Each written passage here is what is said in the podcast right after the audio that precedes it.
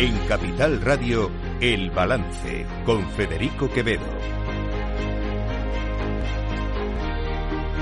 Señoras y señores, buenas noches, bienvenidos este martes 12 de diciembre de 2023, son las 8, una hora menos, en las Islas Canarias escuchan la sintonía de Capital Radio. Les invito a que nos acompañen desde ahora y hasta las 10 de la noche aquí en El Balance. Les vamos a contar la actualidad de este día que sin duda tenía como protagonista ese, ese escenario en el Congreso de los Diputados donde se ha debatido en la admisión a trámite eh, de la ley de amnistía. Le han preguntado por este asunto esta mañana a la ministra portavoz, a Pilar Alegría, y entre las cosas que ha dicho ha señalado esta.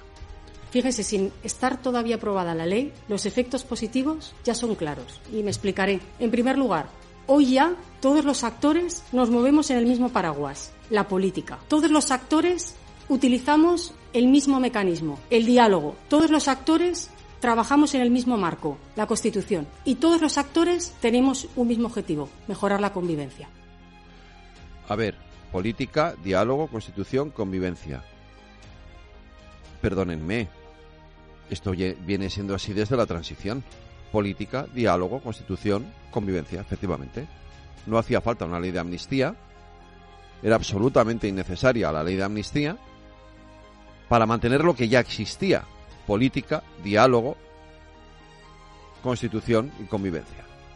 En eso consistió la transición. Entonces sí hizo falta una ley de amnistía. Pero aquella ley de amnistía permitió que todo eso haya ocurrido hasta hoy. Los que, los que rompieron, los que rompieron ese proceso, los que rompieron ese proceso fueron el 23F, por supuesto, lo intentaron romper en el golpe de Estado, pero después lo intentaron romper los, los independentistas en 2017, efectivamente. Eso fue lo que ocurrió. Que no, claro, eh, aquí hay que volver a recordar otra vez las cosas. Ellos sí intentaron romper ese proceso de constitución, política, diálogo, convivencia. Y esta ley no va a facilitar que eso vuelva a su cauce, porque ya están diciendo que ellos lo que quieren es volver otra vez a ese mismo escenario de 2017. Ha dicho hoy Pere Aragonés, volver a, otra vez al referéndum. Quieren, cuidado, eh, que de esto del referéndum podemos hablar y discutir, pero, pero em, están, ellos quieren volver otra vez al escenario de 2017, a volver a romper otra vez la política, el diálogo, la constitución y la convivencia.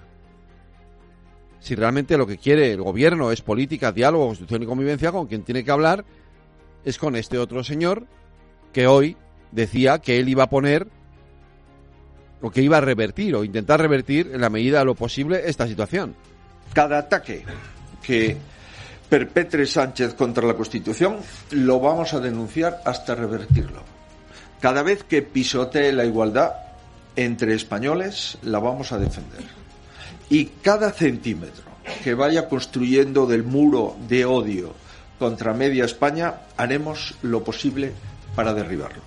Porque lo que hoy se ha debatido en el Congreso de los Diputados esta tarde, y ahora lo contaremos en nuestro boletín, es precisamente lo contrario lo contrario de lo que decía esta mañana Pilar Alegría. Lo que hoy se ha debatido, lo que hoy se está tramitando desde esta misma tarde en el Congreso de los Diputados, es un proyecto que lo que hace es dividir aún más a los españoles, eh, mermar la convivencia, destruir la Constitución y desde luego alejar la política de lo que debe de ser el marco, de, el marco en el que se jueguen, en el que jueguen los distintos actores en el gobierno y en la política española. Porque nos hemos llevado la política a un escenario que está en Suiza, en Ginebra, no aquí. Eso es lo que se está tramitando.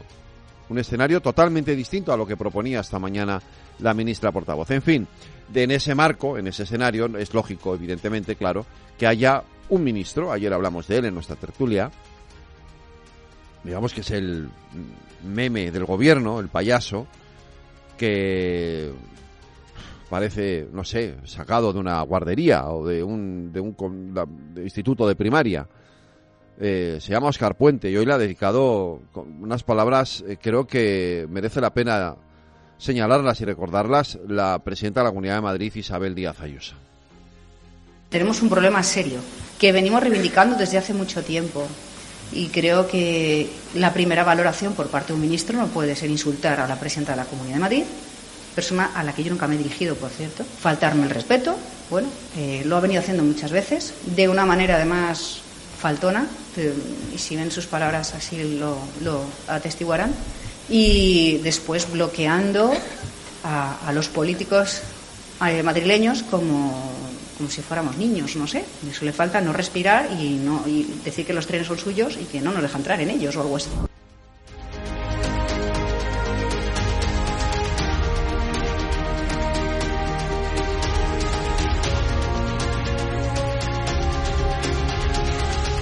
Todo el análisis de la actualidad en El Balance con Federico Quevedo.